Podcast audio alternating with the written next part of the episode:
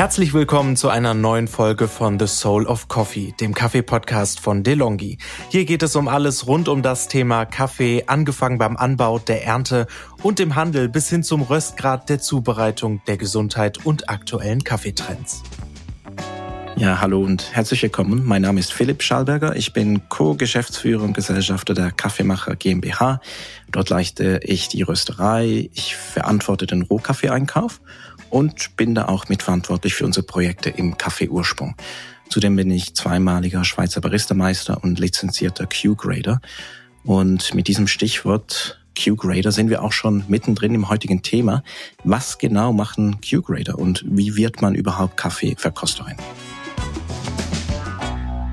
Also Q-Grader sind Kaffeeexpertinnen, die eine sehr intensive Ausbildung durchlaufen haben und Kaffeequalität zertifiziert testen und einschätzen und vor allem auch standardisiert verkosten zu können.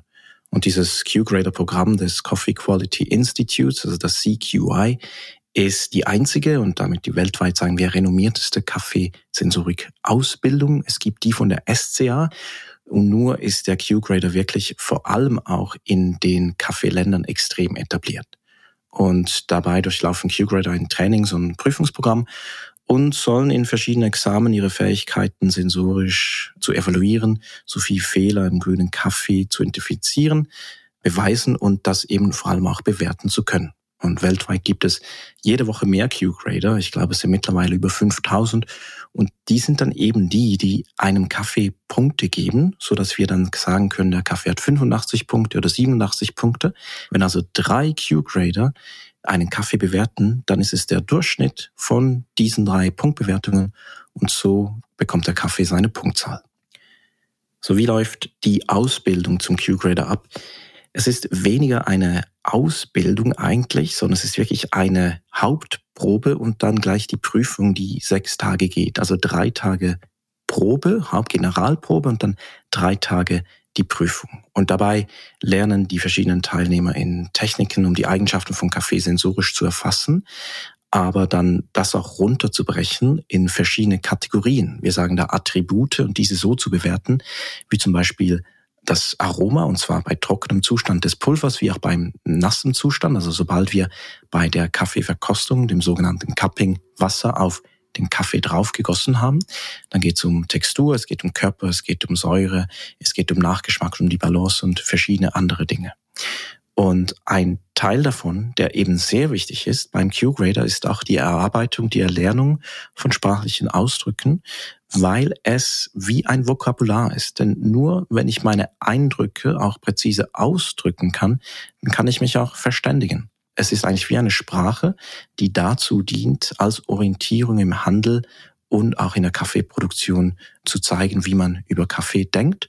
Und sobald man eine eigene Sprache hat, ist es so viel einfacher, qualitativ hochwertigen Kaffee von weniger qualitativem Kaffee sehr präzise voneinander zu trennen.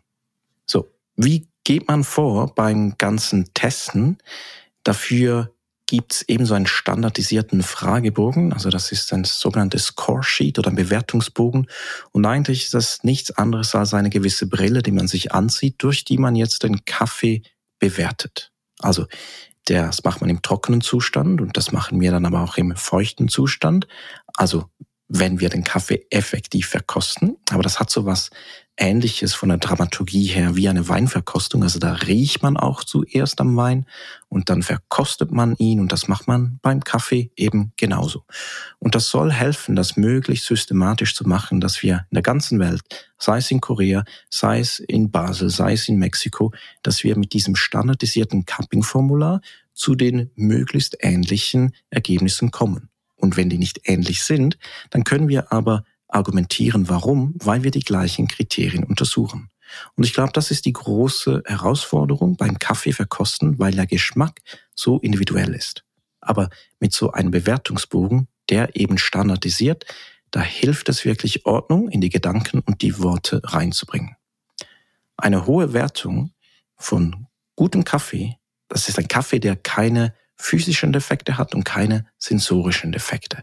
Und der schmeckt auch wirklich deutlich anders oder eben speziell und deswegen reden wir dann oft von Spezialitäten Kaffee. Tiefe Noten, die bekommen Kaffees, die oft nach sagen wir, Kaffee schmecken und meistens eben noch etwas Unschönes drin haben oder einen Defekt. Also Dinge, die drin sind, die eigentlich nicht bei einem gereinigten Kaffee drin sein sollten. Man kann das einfach vergleichen mit einer Weinflasche.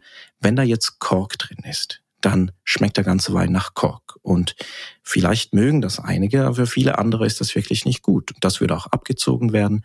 Also das wäre ein sensorischer Defekt, der dann eben auch beim Kaffee abgezogen wird. So, und was macht man eigentlich so als Q-Grader? Also man ist ja dann per Definition professioneller Kaffeeverkoster.